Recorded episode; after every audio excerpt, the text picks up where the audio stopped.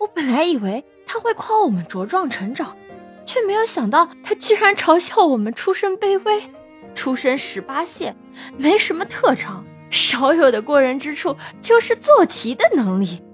但是你说，出生于普通家庭，谁不是一题一题的做，一场一场的考试才考上的大学？谁又不是曾经的小镇做题家呢？欢迎收听走马，我是当当马。最近啊，大家对易烊千玺考编的事讨论的沸沸扬扬的，没想到竟然带火了一个网络用语“小镇做题家”。小镇做题家是出自于豆瓣的。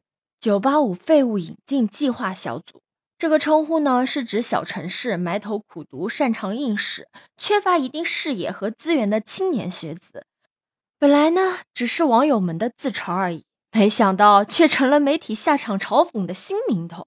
某公众号针对网友热议易烊千玺考编这一事，发表了一篇名为《易烊千玺凭什么不能考编，又为什么考编》的这一篇文章。文章呢，又从多个角度。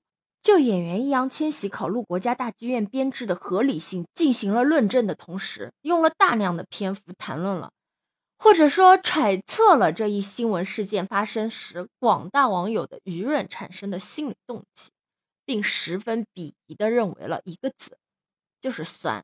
文章中有一句话是这样写的啊：考编的普通人大有人在，这些小镇做题家每天上培训班做真题卷。也仍然考不中那个能为他们带来安全感的编制内的职务。在文章的结尾部分，再次使用了丁真当时有编时官方曾经用过的小镇做题家来给普通的考公人戴帽子。是的，广大普通考公人就等于小镇做题家，没有任何的潜台词，也没有任何的隐晦。通篇的文章很明确的告诉你。你这个普通考公人随便卷，无论你怎么卷都没有办法改变你平庸的命运，并且你没有必要酸酸，你也没有用。